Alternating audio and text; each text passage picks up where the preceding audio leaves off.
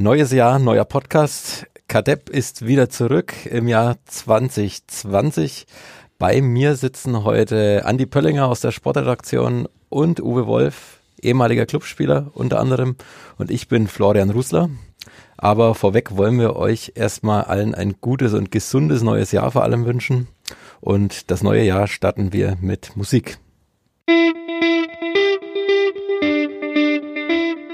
Kadepp der Club-Podcast von nordbayern.de.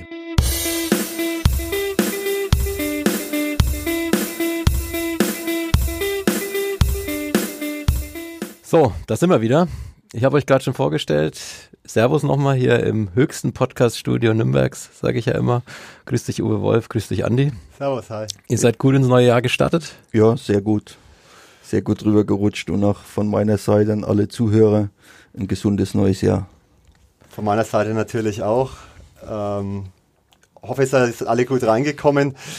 Das Clubjahr 2019 war ja eher ein Gruseljahr. Jetzt kann ich euch sagen, der Club ist 2020 noch ungeschlagen. Mal schauen, wie lange es hält. Samstag geht es gegen die Bayern. Ja, da schauen wir mal, was da passiert. Ja, wie sieht's denn mit euren Vorsätzen aus? Habt ihr euch was vorgenommen? Ich fange jetzt einfach mal mit meinem Vorsatz an. Wir hatten uns ja vorgenommen, ähm, dass wir die 1000 Mitgliedermarke der Kadepp Facebook-Gruppe überschreiten wollen. Das haben wir schon im alten Jahr noch geschafft. Vielen Dank an unsere User und an alle anderen, die noch beitreten wollen. Kommt auf Facebook, sucht nach Kadepp, der Club Podcast und tretet bei. Privat habe ich mir jetzt vorgenommen, einfach weniger Fleisch essen zu wollen. Wie sieht's bei euch aus? Ich habe mir vorgenommen, möglichst bald wieder an der Seitenlinie zu stehen und einen Verein zu coachen. Private Vorsätze kann ich jetzt wenig zusteuern, beisteuern. Ähm, gesund bleiben, ähm, weiterarbeiten in der Form, wie ich es gern mache, wie wir es alle gern machen bei nordbayern.de. Ähm, das ist so mein, mein Ziel und ich glaube, den Vorsatz, den erreichen wir, können wir umsetzen. Genau. So, jetzt wollen wir natürlich auch über den Club reden vor allem auch über den Trainer Jens Keller zu Beginn gleich mal, den du, Uwe, ja kennst aus deiner aktiven Zeit. Ja, richtige 94, 95, meine Saison bei 1860 München, war der Jens Keller Mannschaftskollege von mir. Ich hatte allerdings aufgrund von vielen Verletzungen wenig Spiele machen können. Ich glaube, nur neun waren es an der Zahl in der Saison. Aber Jens war ein fester Bestandteil der Mannschaft. Und ich denke mal, er hat auch einiges aufgenommen von unserem damaligen Trainer Werner Lorand. Was, was ist denn Jens Keller für ein Typ? Er, hat er ähnliche Methoden wie Werner Lorand? Gut, ich glaube vielleicht das ein oder andere, aber es ist ja schon eine Zeit lang her, deswegen musst du dich auch deine moderne Trainingsmethode etwas anpassen. Aber ich denke mal, Jens ist sehr besessen und wird auch die Mannschaft topfit haben wollen, weil er selbst war immer ein enorm laufstarker Spieler. Und ja, ich denke, seine Philosophie wird er jetzt in den nächsten Wochen einbringen, weil es ist jetzt erstmal richtig länger Zeit, sage ich mal, der Mannschaft seine Handschrift zu verpassen. Das ist ja nicht so einfach, wenn du von heute auf morgen irgendwo übernimmst und sollst dann gleich äh, deine Handschrift zeigen. Da bist du erst einmal auf die Grundtugenden angewiesen. Aber ich denke mal, jetzt mit dem Trainingslager hast du einfach die Zeit dafür, ja, deine Philosophie, deine Handschrift der Mannschaft zu geben. Was warst du für ein Spieler? Was war er für ein Spieler? Ähm, wir haben auch schon mal im Vorfeld drüber gesprochen. Ihr wart beide eher so im Defensivverbund verortet, sage ich mal. Ähm, bei, bei dir war es ja so, wenn ich auch mal über dich geschrieben habe, in der Vergangenheit haben wir ja schon ab und zu mal telefoniert, so das ein oder andere historische Schmankerl aufbereitet, war es mir selber immer gar nicht so klar. Also du warst Innenverteidiger, du warst so äh, im defensiven Mittelfeld. Ähm, ich habe dich dann meistens immer als Zweikampfmaschine tituliert. Das habe ich noch so aus dem eigenen Erleben, aus dem Stadion, aus dem ja, Rundfunk, aus der Sportschau in Erinnerung. Ähm, du hattest aber auch Zug und Dynamik nach vorne. Wie war das bei dir? Wie war das beim Jens Keller? Ja, das ist richtig. Also ich war zu der Zeit, hat man ja noch mit äh, Mandegger gespielt, war ich erstmal Mandegger mhm. und auch ab und an im defensiven Mittelfeld gespielt. Und da hatte ich auch immer mal wieder einen Zug zum Tor. Und Jens Keller war der Spieler, sage ich mal, mehr auf der Außenbahn. Mhm. Er war enorm sprintstark und hat äh, gute Flanke gehabt, einen guten Torabschluss. Und sage ich mal, der Jens war noch mehr Fußballer als ich das war. Und ich war sicherlich nicht vom größten Talent beschlagen, aber ich hatte einen unheimlichen Willen. Und auch nur durch meinen Willen und den Ehrgeiz bin ich überhaupt Profifußballer geworden. Mhm. Wenn ich kurz noch weiter machen äh, darf. Äh, ich habe nämlich einen O-Ton jetzt, den müssen wir jetzt mal zuordnen, weil du sagst, absoluter Wille oder ähm, dieses Engagement. Natürlich ist die Mentalität entscheidend, die absolute Besessenheit von der ersten bis zur letzten Sekunde dieses Spiel gewinnen zu wollen. Das ist ein Zitat von Jens Keller oder von Uwe Wolf? Ja, das könnte auf beide passen, beziehungsweise wenn ich jetzt an den Werner Loran denke, kann das auf den Werner auch passen und äh, ich sag mal, Jens hat ja auch eine große Vergangenheit als Spieler. Du nimmst eigentlich von jedem Trainer mhm. ja was an, der dich eigentlich deine Laufbahn auch begleitet mhm. hat oder unter denen Trainer, dass du gespielt hast, von denen schaust du dir irgendwas ab und mir fehlt so ein bisschen heute auch immer mal so eine klare Aussage von den sogenannten jungen Trainer, weil wenn ich heute das bei allem Respekt dem jungen Trainer zuhöre, bei ihrer Pressekonferenz, die man ja heute immer anhören kann, da frage ich mich manchmal, muss man eigentlich in der heutigen Zeit Fußball studiert haben? Weil da fehlt mir so ein bisschen die Einfachkeit. Und äh, das waren früher die Trainer, die waren klar in ihrer Ansprache. Und ich sag, das Taktische hat es früher auch schon gegeben. Ja, einen Plan hatte auch damals jeder Trainer. Nur heute wird mir das oft ein Stück weit übertrieben. Ja, wenn ich dann sehe, die ganze Systemwechsel immer wieder, was da rein interpretiert wird und es ist alles ein Stück weit zu viel und äh, es ist eigentlich auch schade, ja, dass man heutzutage, finde ich, die Volkssportart Nummer eins, ein Fußball, mhm. nicht mehr auf dem öffentlichen Fernsehen sehen kann, sondern dass da jeder ja, einen Bezahlsender haben muss, um die Fußballspiele zu schauen. Das ist eigentlich schade. Mhm. Ganz kurz noch angeschlossen, die Auflösung, also war vom Jens Keller der O-Ton, äh, hätte von euch beiden sein können, auch von Werner Lorath, mit dem du ja äh, in Waging auch ab und zu zu tun hast. Mit Ist er noch in Waging am See? Richtig, richtig. Wir hatten zusammen, Werner Lorath, Dieter Eckstein und ich, hatten in den Pfingstferien ein Fußballcamp über mehrere Tage geleitet ja. und dann in den ganzen Ferien über ganz Deutschland verteilt, in den Sommerferien, haben wir da jeden Mittwoch in Waging am See ein Fußballcamp abgehalten, wo eben die Kinder aus ganz Deutschland zu Besuch waren oder dort Urlaub gemacht hatten. Hat riesig Spaß gemacht, auch wieder mal die Sprüche zu hören von dem Werner Lorand. Mhm. Da hat sich nicht viel dran geändert aus seiner damaligen Zeit. Er ist ein Stück älter geworden, aber doch im Fußball noch immer nah und sehr verbunden. Und auch von Werner ist so ein schöner Satz, dass die Fußballer von heute mehr mit ihrem öffentlichen, privaten Leben zu tun haben, als mit dem auf dem Fußballplatz. Und äh, wenn der Werner sagt, bei ihm hätte er das mal hören sollen, dass ein Friseur ins Mannschaftshotel gekommen wäre, da hätte jeder Spieler Probleme bekommen. Ja, und das äh, stimmt auch so. Es, diese Forderung nach Werner Lorand taucht übrigens auch immer in unseren Fanforen auf oder auch auf Facebook schreiben immer einige Fans, es wäre mal wieder Zeit, dass so einer wie Werner Lorand kommt. Ist so ein Trainertyp wie Werner Lorand heute überhaupt noch zeitgemäß? Könnte in Lerner, Werner Lorand heute noch funktionieren? Ich sag mal so, heute gibt's ja einen großen Trainerstab. Ja, wenn, ich könnte mir schon vorstellen, wenn der Werner der Kopf wäre von dem Trainerteam und er seine Zuarbeiter hätte, dann könnte das schon funktionieren, ja, weil es gibt ja auch äh, viele große Trainer, ja, die delegieren in Anführungszeichen fast nur und haben ihre Spezial Spezialisten. Ja, das hat's ja zu unserer Zeit früher alles nicht gegeben. Da gab's einen Cheftrainer, Co-Trainer und dann mal ein Torwarttrainer, ja, Athletiktrainer, das gab's mhm. zu der Zeit alles nicht und heute bist du ja da spezialisiert, was ich auch gut finde, ja. Und aber was ich vorhin schon angesprochen habe, manchmal so das Einfache, das Klare, ja, das geht man ein Stück weit ab.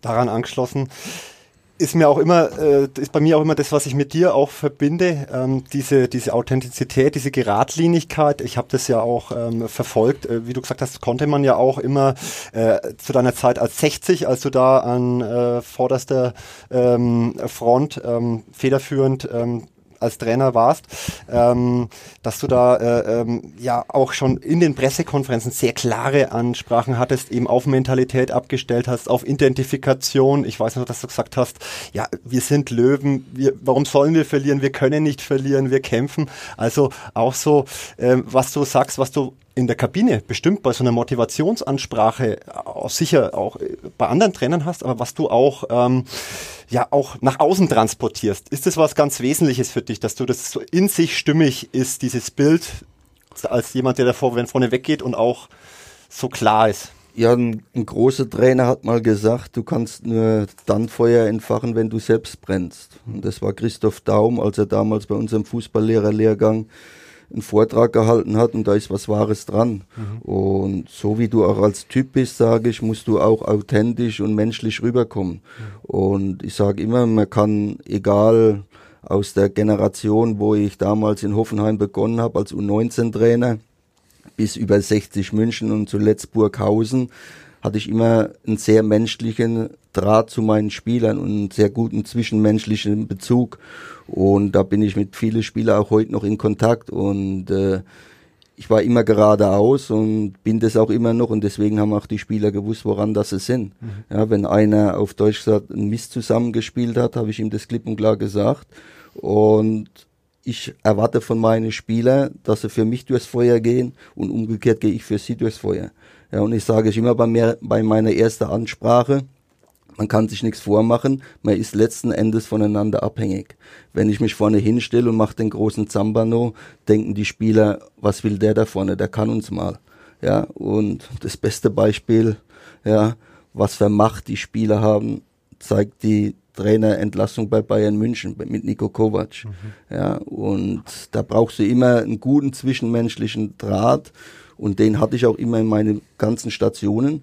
Wo ich oftmals angeeckt bin, war bei den Verantwortlichen. Mhm. Aber das kommt auch daher, dass ich immer klar meine Meinung gesagt habe. Und mir hat mein ehemaliger Co-Trainer zu mir gesagt, Uwe, sei etwas diplomatischer, sei nicht zu ehrlich, ja, sag nicht deine Meinung, wenn sie nicht gefragt wird. Da ist auch was dran und da muss ich ein bisschen den Mittelweg finden. Aber ich werde niemals sagen, wenn ein Präsident zu mir sagt, der Rasen, der ist blau, werde ich sagen, nee, der ist immer noch grün. Und das ist so ein bisschen mein Problem gewesen. Wie war das dann bei 60 zu trainieren, wenn man dann so einen Hassan Ismail über sich stehen hat? Der sagt ja vielleicht genau sowas. War noch nicht da, oder? Der war zu meiner Zeit noch nicht, nee. Zu meiner Zeit äh, war gerade so ein Umbruch und der war natürlich für mich auch nicht einfach, weil Stefan Reuter, der wurde gegangen, der war mhm. damals äh, sportlicher Leiter, Geschäftsführer Sport und der wurde gegangen, weil damals äh, dann Miki Stevic einen Investor versprochen hat bei 1860 mhm. München, aber nur unter der Bedingung, wenn er sportlicher Leiter wird. Und letzten Endes wurde Miki Stevic sportlicher Leiter, aber der Investor kam nicht. Und äh, das habe ich dann natürlich auch ein bisschen zu spüren bekommen, weil deswegen war ich auch am Anfang ja so auch euphorisch und noch extra motivierter, weil ich gemerkt habe, ich bin ein Einzelkämpfer. Ja, und das ist auch was ganz Wichtiges, wenn du als Cheftrainer arbeitest, muss die Mannschaft spüren, dass die sportliche Leitung ja mit 100 Prozent hinter dir steht. Wenn das die Mannschaft mal spürt, dass der Trainer nicht mehr die Unterstützung von den Verantwortlichen hat, ja, dann ist es schon der Anfang vom Ende. Mhm. Ja, und dann, wenn die Ergebnisse dann nicht so kommen, ja, dann weiß man dann letzten Endes, was kommt. Ich habe bei 60 in meine elf Spiele als Interimstrainer nur drei Spiele verloren, habe aber auch nur zwei gewonnen, aber sechs unentschieden. Ja, wir sind gleich mit zwei Siege damals gestartet. 5 zu 1 gegen St. Pauli habe ich nachgeschaut. Richtig, ja, da stand schon zur Halbzeit 4-1. Mhm. Und dann mit dem Sieg anschließend gleich beim äh, Derby in Ingolstadt haben wir auch gewonnen, sind mit sechs Punkten gestartet und dann kam aber jede Menge Unentschieden und dann eine unglückliche 0 zu 1 Niederlage in Fürth. Ja, aber trotzdem, es war eine lehrreiche Zeit und du nimmst ja auch an, aus deiner ganzen Stationen was mit, reflektierst dich selbst und was kannst du in der nächsten Station besser machen und, und, und. Und das mhm. ist ja auch klar, auch wenn ich die Einfachheit fordere von Trainern, musst du dich auch trotzdem immer weiterbilden, das ist ganz klar. Ja. Jetzt wollen wir noch wieder zurück zum ersten FC Nürnberg kommen. Die hatten eine sehr, sehr schwierige Hinrunde jetzt hinter sich. Ähm, das erste Spiel der Rückrunde hat der Club jetzt gewonnen gegen Dynamo Dresden mit Jens Keller. Das war auch das, sein, sein erster Sieg. Wie fühlt sich denn sowas als Trainer an, wenn man dann vielleicht so eine, erstmal so eine Durststrecke hinter sich hat und dann kommt so ein, so ein Sieg. Ja, da schnauft man erstmal sicherlich durch und gerade wichtig mit dem Erfolgserlebnis auch in so eine Pause zu gehen. Auch wenn die Pause nicht gar zu lang ist, aber trotzdem äh, ist es auch wichtig, gerade wenn du zuvor so eine Durchstrecke hattest, dass du ein Erfolgserlebnis mal mitnimmst und was ich vorhin ja schon angesprochen habe. Und jetzt kannst du dich neu orientieren, ja, weißt, äh, was der Mannschaft letzten Endes fehlt. Ja, die ist ja ganz klar, wenn ich das Torverhältnis sehe, die defensive Stabilität. Ja, da wird sicherlich Jens äh, an, Hand anlegen, dass das eben funktioniert, dass du eine gute Balance hast zwischen Defensive und Offensive. Und äh, ja, da ist es eben ganz wichtig, dass du punktest, weil die Liga ist eng. Ja, mit zwei Siege in Folge bist du schon wieder im Mittelfeld. Aber natürlich auf dem Platz, wo der Club steht, auf Platz 16, ja, ist auch nach hinten nicht mehr so weit. Und deswegen ist ganz wichtig, dass du gut in die Restrückrunde startest. Wir haben ja eine humorvolle Bildergalerie auf Nordbayern diese Woche erstellt mit Schlagzeilen, die wir uns für 2020 wünschen. Und da haben wir uns der einfach Uwe mal den hat Aufstieg gesehen. Gewünscht. Der Uwe hat Z10 unten haben wir es ja auch aufgemalt oder aufgeschrieben. Ja. Wie war deine erste Reaktion? Ja, ich Mutige gesagt, Prognose? Ich habe gesagt, eine mutige Prognose und sehr optimistisch. Es war keine Prognose, es war ein Wunsch. Ah, ein Wunsch ja. Okay, und ich würde sagen, wenn ich einen Wunsch hätte, würde ich sagen, ich wünsche mir den Club in der Saison erstmal im gesicherten Mittelfeld. Ja, weil peu à peu, ja, und jetzt im Mittelfeld und nächstes Jahr dementsprechend dann das umzusetzen, dass man dann aufsteigt. Aber man hat in der Vergangenheit ja auch schon Mannschaften gehabt, die mit einer guten Rückrunde dann auf einmal noch auf Platz 3 gesprungen sind, zum Beispiel. Es gibt immer wieder solche Wunder in der zweiten Liga. Ich kann mich erinnern, das gab es bei Felix Magath mal. Da war der Club, glaube ich, auch Tabellenletzter. Mhm. Und Felix Magath kam und hat, glaube ich, zig Spiele mit 1 zu 0 gewonnen. Mhm. Und der Club ist letzten Endes noch aufgestiegen. Das ja. kann man auch, ja. Wir, wir hoffen einfach mal, dass 2020 ein positiveres Jahr wird. Wunsch, ein Wunsch ist ein Wunsch und äh, positiv ist auf jeden Fall äh, auch unsere Herangehensweise an die Sache. Uwe, generell, wir haben gerade schon auch geredet, wie verfolgst du den Club? Was gibt's für Bezugspunkte? Wir gerade waren mal auf der Dachterrasse gestanden, hast uns erzählt, hier in unmittelbarer Schlagdistanz zum Verlagsareal, die Hadermühle unten an der Wörter Wiese. Reha-Zentrum, soweit ich weiß, jetzt aktuell. Da wart ihr früher auch. Ja, da waren wir früher nach den Spielen zur Regeneration, mhm. haben da immer regeneriert mit Sauna und Dampfbad und Whirlpool mhm. und auch nach dem Sieg mal mit dem Weißwurstessen und Brezen und mit dem Weißbier. Und das war immer eine, eine schöne, lustige Zeit. Der Besitzer, wenn ich richtig weiß, hieß äh, Herbert Fuchs. Und deswegen, als ich vorhin das Schild gelesen habe, als ich hier zur Redaktion spaziert bin, habe ich gelesen Hadermühle und da ist mir das eben eingefallen, da war doch mal was. Und ja, das war immer eine ganz angenehme Zeit. Am schönsten war es, wenn du freitags abends gespielt hast, gewonnen hast und kannst dann beim Weißwurstfrühstück und ein Weißbier dann ja, mal auf die Tabelle schauen und dann abwarten, wie die anderen spielen. Das war immer ganz schön. Und den Club natürlich verfolge ich nach wie vor. Ist ja immer so, dass man die Mannschaften verfolgt, bei denen man mal mhm. selbst gespielt hat oder auch Trainer war. Und ja, schau da immer, ja, wenn ein Spiel kommt und ich bin zu Hause, schaue ich mir es mhm. eben auch live an. Da habe ich auch alle Programme. Hat meine Freundin extra so gemanagt, dass ich alle Fußballspiele sehen kann im In- und Ausland und ja, da bin ich immer informiert über den mhm. Club. Wenn es dir reinläuft, Flo, dass wir auch kurz auf die aktive Zeit vom Uwe, wenn wir schon bei dem ja, Thema gerne. dran sind. Aber äh, mich hätte vorher noch okay, interessiert, ob Kontakt zu Jens Keller noch besteht. Wie gesagt, äh, hier und da mal. Wir haben jetzt, äh, ich weiß nicht, kann sogar sein, dass ich seine Telefonnummer hat, weiß ich nicht. Ich habe so viele. Und aber gerade vor ja zwei Monate haben wir uns zufällig beim Arzt mal in München mhm. getroffen mhm. und da haben wir uns kurz ausgetauscht. und da hat aber Jens auch noch nicht gewusst, dass er Trainer beim Club wird sondern äh, da hat man sich eben mal wieder gesehen. Aber ansonsten, ja, wenn ich jetzt zum Club vorbeikommen würde, würde ich sicherlich ihm Hallo sagen. Mhm. Mal schauen, vielleicht machen wir das heute Nachmittag noch, was der Tag so bringt.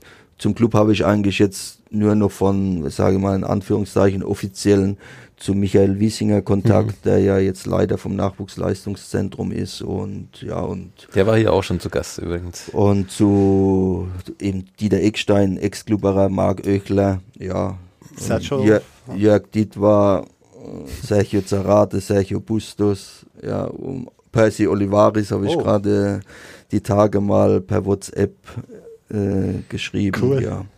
Aber es gibt jetzt keine WhatsApp-Gruppe mit Ex-Spielern vom Club, wo man sich dann austauscht und über den Club diskutiert. Eigentlich nicht. Ich habe ja gesagt, wir sind immer noch die geradlinigeren, die einfacheren. Mit denen, die in Deutschland leben, trifft man sich hin da mal oder telefoniert. Nur so WhatsApp geht's halt ganz gut, wenn eben jetzt wie die beiden Sergios in Argentinien leben und Percy in, in Peru und da ist eben mit WhatsApp ganz gute mhm. Verbindung. So Andi, du hast ganz viel auf deinem Zettel. Ui, ui, ui, ja. alles noch durcharbeiten. in der Tat. Also, Waldhof Mannheim, deine erste Station im Herrenbereich, Edenkoben, so den wirklich Fußball-Sachverständigen, immer noch so aus den späten 80er, 90ern, zumindest der Begriff, war glaube ich auch schon unter ziemlich professionellen Bedingungen, dass ihr da gearbeitet habt. Ähm, immer so auf dem Sprung in die zweite Liga gewesen. Von dort bist du dann von aus Edenkoben zum Club gekommen. 89, 90? Richtig. Und äh, warst viereinhalb Jahre da. Du hast vorhin schon aufgezählt, wie viele Trainer, wie viele Präsidenten? Ja, ich habe in meine viereinhalb Jahre beim Club habe ich vier Präsidenten und sechs Trainer erlebt und es war eine abwechslungsreiche Zeit, wenn man das so nennen will. Und aber hat auch riesig Spaß gemacht, weil wir hatten eine riesen Truppe, riesen Kameradschaft und äh, ich könnte heute noch weinen, wenn ich sehe, mit was für einer Mannschaft eigentlich wir damals abgestiegen sind, 94. Mhm ich sage mal, hätte man das Jahr geschafft, äh, dann hätte man sicherlich mit der Mannschaft auch in den nächsten Jahren immer so im Bereich, damals hieß ja noch UEFA-Pokal spielen mhm. können. Aber leider sind wir da äh, 94 abgestiegen. Ja, meine letzte Jugendstation war Waldhof Mannheim. Mhm. Und bei Waldhof Mannheim war damals Klaus Schlappner, war der Trainer von mhm. der Profimannschaft. Ja, sehr bekannt. Und hätte mir damals ein Angebot gemacht als Vertragsamateur. Mhm. Aber die Amateure vom Waldhof haben zu der Zeit nur in der Bezirksliga gespielt. Und dann kam auch noch äh, das Angebot vom SV Edenkoben. Die sind damals von der Verbandsliga in die Oberliga aufgestiegen und Oberliga war ja zu der Zeit die dritt, dritte Liga. Und dann bin ich nach Edenkoben gewechselt und da waren wirklich sehr professionelle äh, äh, Verbindungen oder Gegebenheiten und hatten auch sehr viele Spieler, die aus dem Profibereich kamen, sehr viele Ex-Profis von Kaiserslautern. Und Hans-Günter Neues war unser damaliger Trainer. Und dann haben wir dann äh, einen Durchmarsch wieder gemacht äh, von der Oberliga beziehungsweise Verbands in die Oberliga und sind dort gleich Meister geworden und sind aber dann letzten Endes in der Aufstiegsspiele an Unterhaching und Hessen-Kassel Reutlingen und wir und Unterhaching und Hessen-Kassel ist damals aufgestiegen. Und äh, Hans-Günter Neuss war aber da nicht mehr unser Trainer, der ist vor der Aufstiegsspiele zu Rot-Weiß Essen gewechselt und das war so ein bisschen ein, Schlüssel, der uns letzten Endes abgegangen ist, um da aufzusteigen. Dein Debüt ähm, im Clubdress äh, gegen deinen Ex-Verein Waldhof Mannheim. Einfach jetzt nur ein paar Schlaglichter, paar Stationen. Flo, brauchst keine Angst haben. Ich mache nicht die ganze Liste durch. Ähm, wir, können, wir können, sogar einen Audi, ein audiovisuellen Podcast heute machen. Ich habe Bilder mitgebracht. Eines deiner zahlreichen Tore für den Club. Das erste gegen den nächsten Gegner. Richtig, das war gegen HSV im Heimspiel, haben wir 3-1 gewonnen. Mein Gegenspieler war damals Thomas Doll. Ui. Und ich habe das 1-0 gemacht. Das muss gleich in der Anfangsminute gewesen sein und ein Ball mehr oder weniger über die Linie gegrätscht. Und ja, das war mein erstes Bundesligator. Das war, wenn ich mich richtig erinnern kann, sogar an einem Muttertag. Und das Tor habe ich meiner, meiner Mama gewünscht oder gewidmet. Gewidmet, genau. Und ja, so kann ich mich immer noch schön an das Tor erinnern. Und nachdem, dass du so schöne Bilder mitgebracht hast, wo ich sehe, wo Rainer Wirsching zum Gratulieren kommt und da ist es im Hintergrund äh, Eckes. Ja, war eine richtig coole Zeit beim Club. Ja. Ich habe ja eben angesprochen, äh, unvorstellbar, dass wir damals abgestiegen sind. Vor äh, dem Start in die Restsaison ähm, in Hamburg im Volkspark geht es gegen die Bayern jetzt am Samstag gegen die Bayern. Habt ihr auch damals auch schon eine Vorlage geliefert, wie es klappt? 2 zu 0 Heimsieg. Und Trainer beurlaubt. Und also Willi Entenmann. verrückt, ha? Also das ja, das war wirklich verrückt. Äh, es wurde schon so gemungelt vom, wir haben damals immer im Hotel Forsthaus da mhm. in, in Fürth. Alte Feste da. Ja. Hatte man dort immer unser Hotel vor Heimspielen, haben da übernachtet und auf dem Weg vom Hotel zum Stadion im Mannschaftsbus kam schon so wieder das Gerücht auf, der Trainer wird heute beurlaubt und wir ja, wir haben ja noch gar nicht gespielt. Und ja, egal wie das Spiel ausging. Wie, wie kam dann so, so ein Gerücht zu euch? Ja, es war vielleicht doch die ein oder andere Querverbindung vom Präsidium zum Mannschaftsrat mag ja sein, dass man da mhm. einen Mannschaftsrat zuvor schon informiert hatte. Und auf alle Fälle hat es die Runde gemacht, die Mannschaftsbus. Und äh, wir haben aber gesagt, ja, egal was ist, wir geben Vollgas, sind ja auch das natürlich uns selbst gegenüber in der Pflicht und natürlich auch den ganzen Fans und Zuschauern. Und ja, wie du richtig gesagt hast, Andi, das Spiel haben wir 2-0 gewonnen, aber es kam doch so, dass dann Willi Entenmann beurlaubt wurde. Mhm. Tja, das gibt's nur beim Club. Deswegen haben wir unseren Podcast hier so lieb und so. auch im Club. Ja, ich sag mal, ich habe andere Vereine jetzt auch erlebt. Das gibt's nicht nur beim Club, sondern ich bin in Burghausen äh, mhm. beurlaubt worden vom Stadt ja, in die Restrückrunde vor der Abfahrt äh, von der Mannschaft nach Schweinfurt wurde ich am frühen Morgen bei der Gegnervorstellung, die ich in der Kabine abgehalten habe, wurde ich beurlaubt. Also im Fußball gibt's nichts, was nicht gibt. Wir hatten ja auch Michael Wiesinger hier zu Gast, der hat aus seiner Zeit in Krefeld erzählt. Oh ähnliche Dinge. Der ja. Präsident. Ja.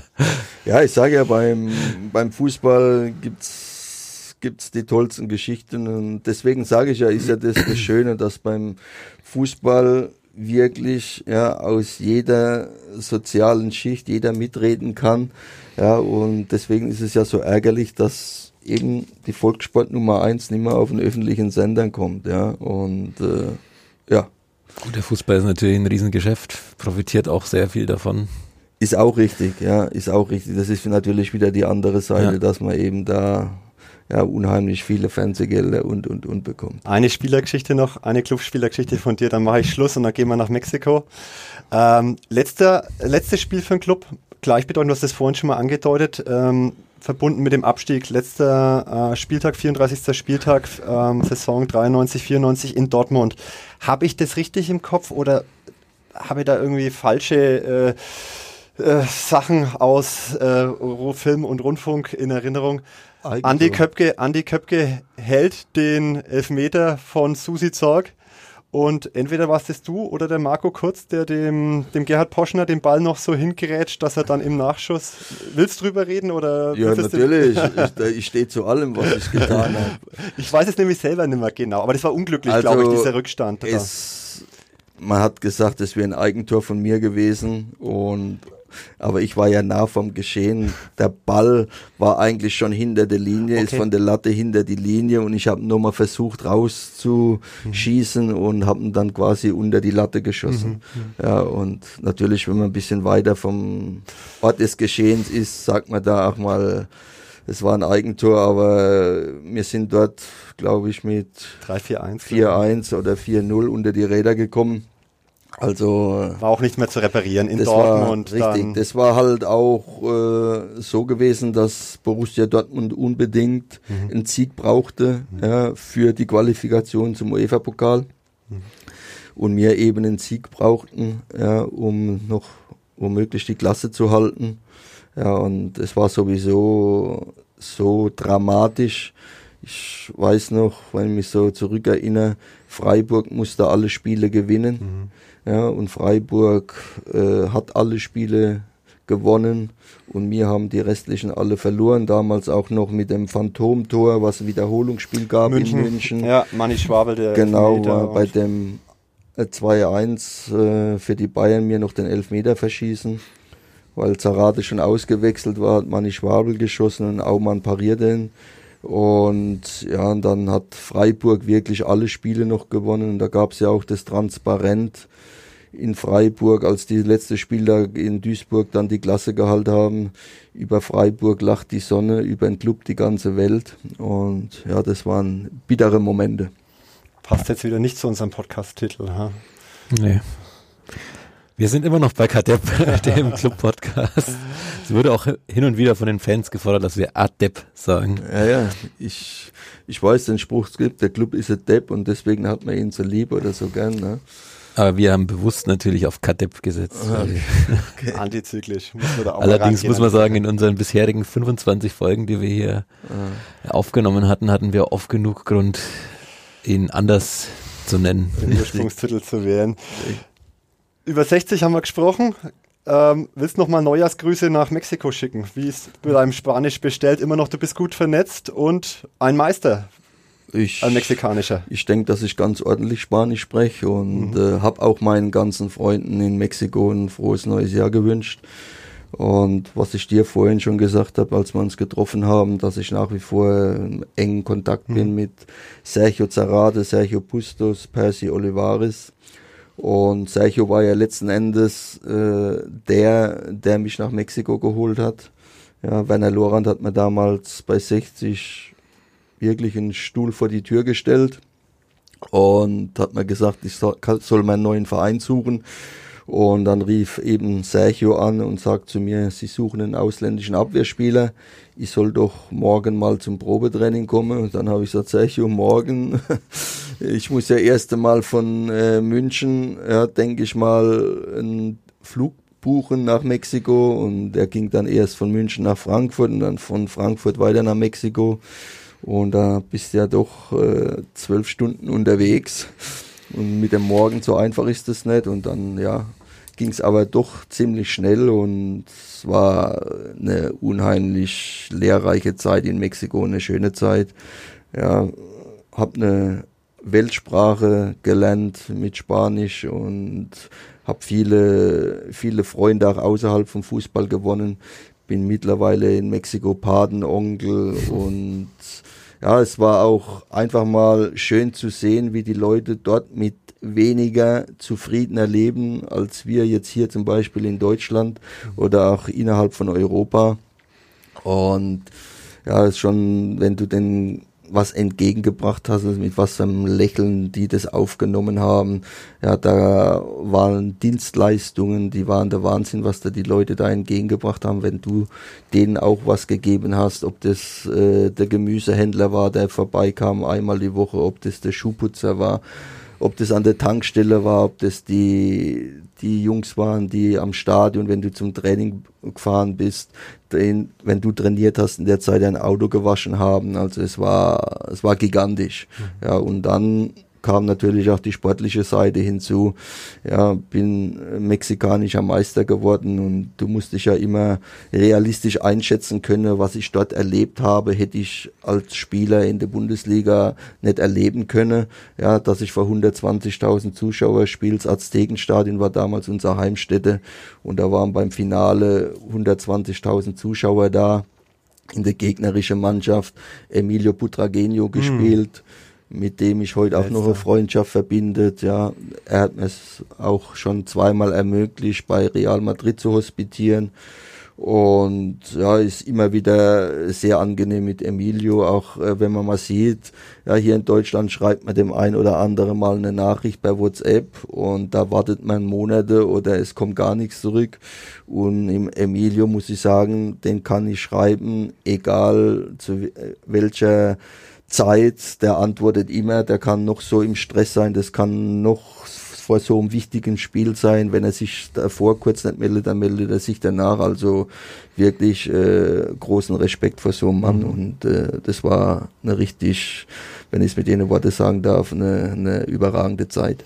Mit Nick Saxa, ich hoffe, ich spreche es richtig. Nick Haxa. Nick Haxa ist El Lobo der Wolf. Das ist ja dann auch dein Spitzname äh, gewesen geworden. Ähm, abgeleitet einfach vom Namen oder auch aufgrund einer Spielweise geht alles so ineinander wahrscheinlich. Äh, ja, das, das war so, das war ein äh, Radioreporter, Aha. ein Fernsehreporter, Enrique Bermudez, das ist so ein Glatzkopf und der hat mal so in einem, äh, in einem Interview gesagt oder bei einer Reportage erzählt, dass man sich eigentlich unter dem Deutschen einen blonden, blauäugigen vorstellt und wenn man mich so sieht, denkt man eigentlich, ich komme aus irgendeiner Gegend in Mexiko.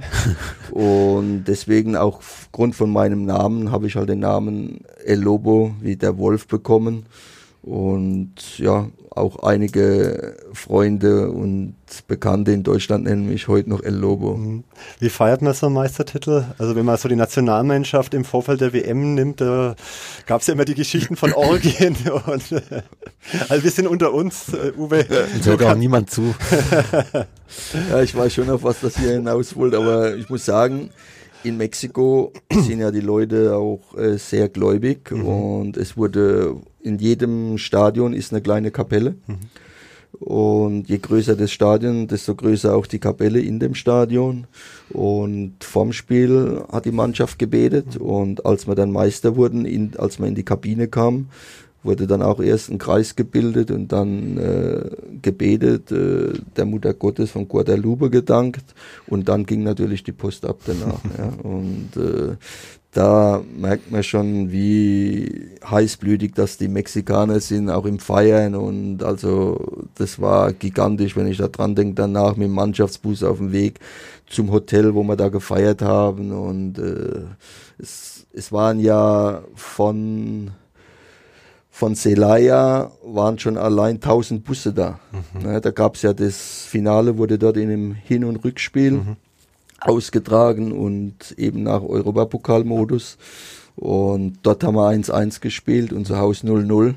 Und aufgrund von dem Auswärtstor waren wir dann eben Meister. Und äh, ja, es waren da eben, eben bei 120.000 waren 50.000 Fans von uns, 50.000 Fans aus Celaya und so 20.000 Neutrale, so kann man das ein bisschen aufteilen. Und ne, war äh, klasse Geschichte mhm. und ja, kann man heute noch gut drüber erzählen und auch wie man die Sprache gelernt hat, erste Mal. Die Mexikaner wollten erst immer mal die deutschen Schimpfwörter wissen und ich natürlich die spanischen. Und da hat man sich immer morgens schon, als man in die Kabine kam, hat man sich lustig begrüßt und ja, hatte dann auch mal meinen Privatlehrer mit, mit dem Sergio, mit dem Zarate, aber dem konnte ich dann nicht mehr alles abnehmen, weil wenn ich dann manchmal was bestellt habe beim Kellner, hat der einen roten Kopf bekommen. Ich habe gar nicht gewusst, was ich eben gefragt habe, wohl doch ganz was anderes. Ne, waren schon sehr lustige Geschichten. Mhm. Ich habe auch sehr gute Erinnerungen an die mexikanischen Fans. Da erinnere ich mich sehr gerne. Es war 2006 zur WM. Hatte ich Karten fürs Spiel Mexiko gegen Iran hier in Nürnberg und mein Papa und ich, wir waren im, im Fanblog der Mexikaner und es war ein unfassbares Erlebnis, weil die komplett andere Stimmung machen als jetzt hier in Europa und alle hier wirklich mit Sombrero und ihrem Poncho rum und aber alle sehr positiv, sehr freundlich und Mexiko hat dann 3 zu 1 gewonnen. Das werde ich nie vergessen. Also ja, das ist wirklich also die, die einfach das südländische Temperament. Ja, ich habe mal gestern auf The Zone habe ich mir mal so eine Dokumentation angeschaut von dem Verein Gilmes mhm. in Argentinien und äh, da die Fans, die wie die zu ihrem Verein stehen und das ist in Mexiko genauso. Ich kann mich auch nur erinnern ans Finale, da wurde die mexikanische Nationalhymne gespielt vom Spiel. Du hast die Kapelle gar nicht gehört, so enthusiastisch haben die Fans die Nationalhymne mitgesungen. Ja, da gibt's noch einen unheimlichen Nationalstolz, ja, das man bei uns gar nicht kennt, ja, weil wenn da die nationale Hymne gespielt wird, da steht schon jeder auf, ja, und äh, singt auch dementsprechend mit und das war schon sensationell. Und ich habe mir 2006 auch ein Spiel angeschaut. Ich glaube, das war Achtelfinale in Leipzig, Mexiko gegen Argentinien. Mhm. Und das haben die Mexikaner leider äh, kurz vor Schluss oder in mhm. Verlängerung, weiß nicht, da haben es verloren. Ich glaube, die Maria hat da ein Wahnsinnstor mhm. gemacht, wenn ich es richtig in Erinnerung mhm. habe von Argentinien, ja. Ein cooles Spiel gewesen damals. Ja, ich habe es auch so in Erinnerung, ja. ja, also ja ein packendes Spiel. Ja, ja. Ähm, jetzt ist wahrscheinlich jede Überleitung blöd, dämlich, wie auch immer. Ich greife nochmal einen Satz auf, den du, den du vorhin gesagt hast. Ähm, man kann ähm, nicht andere anstecken, wenn man selber nicht brennt. Mhm.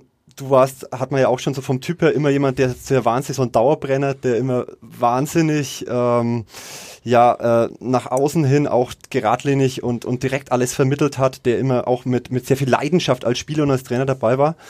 Äh, nach der Zeit, als dann in Burghausen bei dir Schluss war und ähm, warst du auf einmal ähm, hast du nicht mehr Brand, sondern warst ausgebrannt.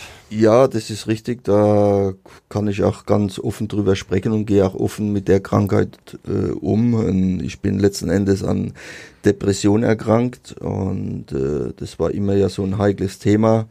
Erst als der schlimme Vorfall war mit Robert Engel, ist man da ein bisschen offener geworden oder geht mit sowas offener um. Und ich habe mich schon oft äh, mit meiner Freundin drüber unterhalten. Eigentlich könnte ich eigentlich mal einen Vortrag halten, äh, wenn es so darum geht, aus der Depression wieder rauszufinden. Und da muss ich als erster Stelle, nicht weil sie jetzt hier dabei ist, sondern meine Freundin hat wirklich da eine harte Zeit mit mir durchgestanden, war immer an meiner Seite gewesen und Wahnsinn, wenn ich denke, was sie da für mich aufgebracht hat. Und ja, wie du richtig sagst, nach meiner Beurlaubung war es eben so, dass ich zu viel Zeit hatte, über manche Dinge drüber nachzudenken. Und bei mir war dann privat, was dazu kam, was mich auch belastet hat. Und was mich auch sehr belastet hat, dass man so wie mir die eigenen Kinder genommen mit meiner Mannschaft, weil wenn du die Spieler von meiner Mannschaft nicht mehr hast, mit denen du tagtäglich zusammengearbeitet hast, dann geht da was ab. Und wie du richtig gesagt hast, ich bin Fußball besessen, konnte nicht mehr auf dem Blatt stehen. Ja, und da hat mir eben was gefehlt. Und äh, dann war es eines Tages so, es war Ende 2017 und ich bin immer so Ende des Jahres nach England geflogen zu den sogenannten Boxing Days, mhm. hat man da immer einen, Me einen, mexikanischen Fußball, hätte ich beinahe gesagt, einen englischen Fußball angeschaut. Und beim ersten Spiel, was ich da im Stadion saß, das war Burnley, Huddersfield gegen Burnley, habe ich gemerkt, irgendwas stimmt nicht mit mir und alles, das Fußballspiel gar nicht mehr so aufsaugen können wie sonst, so richtig wie apathisch gewesen. Und dann nicht mehr schlafen können, dann ob ich gegessen oder getrunken hatte, war völlig egal. Und dann dementsprechend noch an Gewicht verloren. Ja, und das zweite Spiel, wo wir dann gegangen sind, hatte ich dann unheimlich viel Platzangst im Stadion. Das war Everton gegen Manchester United. Und dann habe ich sogar noch einen José Mourinho getroffen, mit dem ein Bild gemacht, aber konnte es nicht mehr so mit der Freude aufnehmen, mhm. so wie ich mich da eigentlich kenne. Und dann zum dritten Spiel, das wäre Manchester City gegen Watford gewesen. Da habe ich zu meiner Freundin gesagt, ich kann da nicht hin. Ich bin nicht mehr der, der, der so wie ich mich kenne. Und wenn man dann mal so eine Krankheit durchstanden hat, wo auch jeder sagt, man denkt ja immer Depression am Anfang wäre vielleicht eine Schwäche von jemand, aber jeder Arzt sagte, das kannst du bekommen, wie eine Grippe bekommen mhm. kannst. Und bin dann, als wir zurückkamen aus England, direkt in ärztliche Behandlung und war dann im Max-Planck-Institut in, in München und war eigentlich dann das ganze Jahr 2018 in Behandlung und letzten Endes hat dann nur so eine spezielle Elektrokrampftherapie geholfen.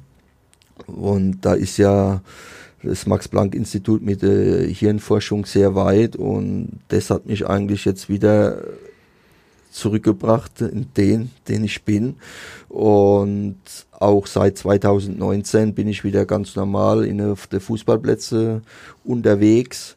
Und ich kann nur sagen, ja, letzten Endes hat mich jetzt die Krankheit obwohl ich sie nicht gebraucht hätte. Die hat mich jetzt vielleicht jetzt noch stärker gemacht. Man sieht vielleicht andere Dinge, wo man vielleicht zuvor verbissener gesehen hat, sieht man jetzt vielleicht ganz entspannter mhm. und äh, ja, genießt einfach mehr auch das tägliche Leben, weil man merkt erst mal, wenn man wirklich so krank ist, ja, wie wichtig das die Gesundheit ist. Ja. Und äh, man, man sagt immer, ja, Gesundheit und, und, und, aber wenn man voll im Job ist und jeden Tag 100 Prozent, da merkt man das gar nicht mehr so, ja. Da denkt man, das ist alles normal und wenn man sowas durchgestanden hat, und da kann ich jedem nur dazu raten, ja, der sowas hat und sowas merkt, sich wirklich äh, in ärztliche Hilfe mhm, zu begeben, absolut. um da wieder rauszukommen. Ja. Mhm. Und das kann ich auch jedem sagen. Auch ich hatte am Anfang große Zweifel, ob man überhaupt wieder der Mensch wird, der man mal war. Aber kann jedem sagen, das wird wieder. Ja. Und ja, ist das Schöne, dass eben jeder aus meiner Familie mhm. und ganz besonders meine Freundin da in der Zeit auch mhm. zu mir gestanden waren, nicht gewusst habe, da habe ich eine Stütze. Mhm.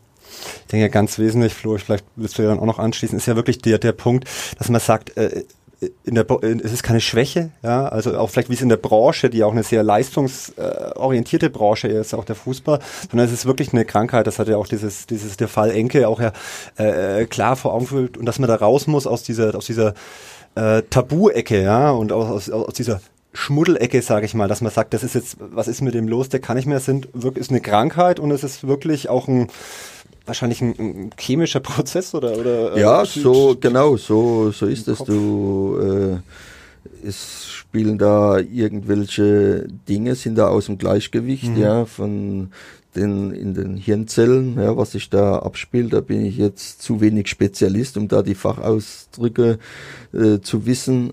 Aber ich kann nur sagen, ja, die Elektrokrampftherapie, kurz genannt die EKT, mhm. ja, äh, das war bei mir äh, die Methode, die da wirklich mich wieder da auf Vordermann gebracht hat und ja, wieder mir das zurückgegeben hatte, was ich auch zuvor hatte. Ja, und äh, also was kann man sich da genau darunter vorstellen? Das klingt sehr mechanisch. Unter der EKT? Ja die EKT, das hört sich jetzt vielleicht ganz brutal an, aber ist eigentlich ganz angenehm. Du bekommst eine Kurzzeitnarkose mhm. Und dann wird über einen Strom, über deine Hirnzelle ein elektrischer Krampf ausgelöst, wie so ein epileptischer Anfall. Und epileptischer Anfall, so heißt es richtig genau. Und da bist du im Krampf über die Hirnzelle, über das EEG, mhm. bist du so 55 Sekunden bis eine Minute oder manchmal nur 35 Sekunden. Und da würden sich eben ja, die Hirnzellen ja, neu ausrichten. Man hat mir das auf eine einfache Sprache so erklärt, als wenn man jetzt hier hingeht, fährt ein Laptop runter und fährt wieder hoch zum Neustart. Und so ist es. Und das Ganze dauert eben nur die paar Minuten und es gibt dann noch den äh, motorischen Krampf vom Körper, der dauert etwas länger. Und dann danach ja, bist, wachst du auf und kannst dir das vielleicht so vorstellen, als du neu aufgeladen bist. Mhm, mh. ja. Und die Nebenwirkungen ist so, dass du am ersten Tag so das Kurzzeitgedächtnis nicht so gut ist. Okay. Ja, aber das reguliert sich wieder und ich kann das nur jedem empfehlen, der so einen Krankheitsverlauf hat. Also das ist eine Methode, ja, sage ich mal, besser wie jedes Medikament. Mhm. Ja, und ja, aufgrund auch von Medikamente habe ich auch nehmen müssen. Jetzt war es zum Glück nicht so viel. Morgens ein Medikament, abends ein Medikament, aber das hat mit mir auch, viele Leute sagen, Uwe, du siehst gut aus, sage ich, ja, kannst ruhig sagen, ich habe zugenommen. ja, weil äh, aufgrund von dem, von der Medikation, was auch einen Stoffwechsel beeinflusst, habe ich wirklich 20 Kilo zugenommen. Aber man hat mir auch versichert, wenn ich wieder die Medikamenten reduziere und es hat jetzt schon begonnen, dann wird sich das auch wieder äh, normalisieren. Vielleicht so wie auf dem Bild jetzt von mir, als im Trikot von Nürnberg wäre ich vielleicht nicht mehr runterkommen, aber dass ich wieder so 80 so Kilo habe, das kriegt man vielleicht wieder hin. Du hast eingangs des Podcasts gesagt, du willst 2020 wieder als Trainer arbeiten. Du bist jetzt auch wieder so fit, dass du auch wieder als Trainer arbeiten kannst und auch wieder dem, dem Druck des Profigeschäfts standhalten kannst? Ja, das ganz sicher, weil letzten Endes sage ich, bin ich durch das, dass ich auf einmal, weil ich ja immer so auf 100 Prozent war und das auf einmal nicht mehr hatte. Mhm. Und das mache ich auch etwas verantwortlich, dass ich die Krankheit da vielleicht bekommen habe, weil das ging mir wirklich ab. Also man hat man wie, mir ist es damals so vorgekommen in Burghausen, als hat man mir jetzt die ganz eigenen Kinder weggenommen. Und wenn du die Ergebnisse nicht lieferst und weißt, du hast jetzt ja, fünf Spiele in Folge verloren, dann kannst du dir selbst einschätzen als Trainer, was passiert. Aber wir waren ja auf einem guten Weg. Man hatte ja in Burghausen die Vision, in drei Jahren wieder in die dritte Liga aufzusteigen. Und da waren wir wirklich auf einem guten Weg. Wir waren, als ich da hinkam zum zweiten Mal nach Burghausen, haben wir die Klasse gehalten. Ja, in der Regionalliga erst 14, 15, in der Saison 15, 16 sind wir dann Vizemeister wurde. Und in der Saison 16, 17 habe ich gesagt, jetzt die Mannschaft noch adäquat ergänzen, da kannst du wieder vorne mitspielen. Und da waren wir auf einem guten Weg und dann ist man von heute auf morgen ja, komme ich wieder, wie wichtig das eine Vereinsführung ist, zu sprechen. Hat die Vereinsführung auf einmal gesagt, äh, wir wollen jetzt in Zukunft nur noch semi-professionellen mhm. Fußball. Die Amateurisierung, wie man glaubt. Genau, und ja, und da muss ich sagen, habe ich da einen anderen Anspruch. Aber wenn man das hat, dann kann man sich ja vernünftig zusammensetzen, mhm. nach einer Lösung suchen, aber muss dann nicht aus der Kabine raus äh, vom ersten Restrückrundenspiel einen Trainer beurlauben. Also da fehlt mir auch so ein bisschen äh, das Fingerspitzengefühl. Ja, und die Mannschaft, äh, das zeigt wieder, was für ein Zusammenhalt das wir hatten. Wollte erst gar nicht nach Schweinfurt fahren, sondern wollten mhm. das Spiel boykottieren. Dann habe ich gesagt, Jungs, den größten Gefallen, den ihr mir machen äh, könnt, ist, ihr fahrt dahin, gewinnt das Spiel und äh, dann ja, sind, seid ihr glücklich, ich bin glücklich und siehe da, die Mannschaft ist da hingefahren, hat in Schweinfurt gewonnen. Und meine Co-Trainer, ja, Ronald Schmidt und Stanley König, die haben das damals auch sehr gut weitergeführt. Und dann kam aber der nächste Clou von der Vereinsführung. Die gewinnen noch im äh, Toto-Pokal gegen Unterhaching. Ja, sind dadurch im Finale. Und dann den nächsten Tag äh, beurlauben sie, beziehungsweise setzen die Trainer wieder ins zweite Glied und holen einen externen Trainer. Ja, warum das? Hat sich jeder gewundert, aber ich kann es im Nachhinein sagen, weil man hat ja schauen müssen, dass man kein Sechster wird. Weil wenn man Sechster geworden wäre, hätte sich mein Vertrag verlängert. Ja, und so hat man dann die Saison als Elfter abgeschlossen. Ja, und solche Geschichten schreibt eben nur der Fußball. Wo soll es denn jetzt hingehen? Soll's, kann's, ist, besteht auch die Möglichkeit, dass du in Mexiko als Trainer arbeitest? Da sage ich nicht nein. Also das, da bin ich für alle Dinge bin ich offen. Ja, und äh, klar muss man sich immer realistisch einschätzen. Ich weiß auch jetzt, ich war lange weg, ja, ist ja seit März 2017 ist ja doch eine Zeit. Und aber vielleicht weiß es nicht, hat sich keiner an mich reingetraut, auch weil er erfahren hat, was für Krankheit das ich hatte. Aber wie gesagt, äh, ich denke mal, daran äh, soll das Ganze nicht scheitern. Und äh, ist ja klar, Fußballtrainer ist mein Beruf und äh, man, ich bin ein Arbeiter ja von Haus aus und bin endlich froh, wieder auf dem auf dem Platz zu stehen, jeden Tag das Training zu leiten und am Wochenende auch den Druck zu haben, ja, äh, dass es wieder um Punkte geht, um Platzierungen geht, um Ergebnisse geht, weil das ist ja das, was letzten Endes der Fußball ausmacht.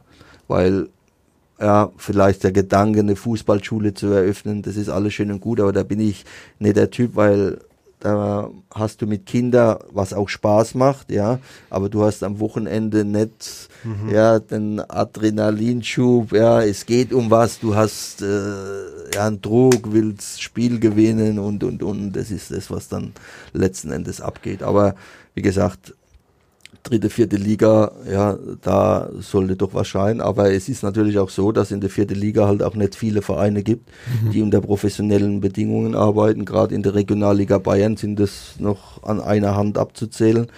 Und aber schauen wir mal. Ja, ich bin von Haus aus ein positiver Mensch und äh, ich hoffe, dass sich da was tut.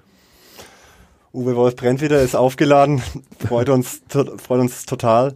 Wir haben dich auch hier im Podcast als, als sehr authentisch, als, als sehr sympathisch jetzt erlebt und kennengelernt. Ähm, haben wir noch irgendeinen Schluss, Flo? Ja, ich glaube, wir müssen jetzt langsam mal aufhören. Wenn ich mir so wo die Uhr anschaue, wir sind wir jetzt bei ungefähr 55 Minuten. Drei Stunden haben wir uns vorgenommen, Uwe. Eben, drei Stunden Kriegen wir voll, oder? ich will, ich will noch ein extra Gruß loslassen. Okay, gerne. Weil ich immer auch an die, die Leute im Hintergrund schätze, ja. ja, wie das damals auch in Nürnberg unsere Wäschefrau war, ja, die Sophie Spieß, die möchte ich ganz besonders grüßen. Ja, mein Goldschatz, die Sophie, die hat mich auch damals in Mexiko besucht. Ja, als ihren Mann, der Willi, leider zu früh verstorben mhm. ist, war die Sophie vier Wochen bei mir in Mexiko. Und es war wirklich eine schöne Zeit. Und damals gab es zu meiner Zeit beim Club immer noch so Edelfans, die bei jedem Training dabei waren. Und da habe ich noch eine sehr enge Verbindung zum Werner Brooks. Und es war immer eine schöne Zeit mit ihm in der Mittagspause in der Ruhestörung zu verbringen. Oh, ja. Und ja, die möchte ich ganz besonders grüßen. Cool. Das ist doch ein wunderbares Schlusswort. Ja, wir bedanken uns fürs Zuhören auch ähm, und wir werden uns auch nächste Woche wieder hören. Im Studio war Andi Pöllinger, Uwe Wolf und Florian Rusler. Wir hören uns nächste Woche. Ich habe jemanden vergessen, der hier noch bei uns im Studio sitzt, die Freundin von Uwe Wolf nämlich. Muss man hier am Schluss auch noch erwähnen. Die hat uns hier immer zugehört und auch das eine oder andere Mal gelacht. Und sich gefreut auch, wo sie auch von dir, Uwe, erwähnt wurde, wie wichtig sie auch für dich war. Richtig. War ganz toll, euch hier zu haben. Alles, alles Liebe, alles Gute, viel Erfolg und bis bald. Macht's gut. Ciao, ciao. Ciao. Servus.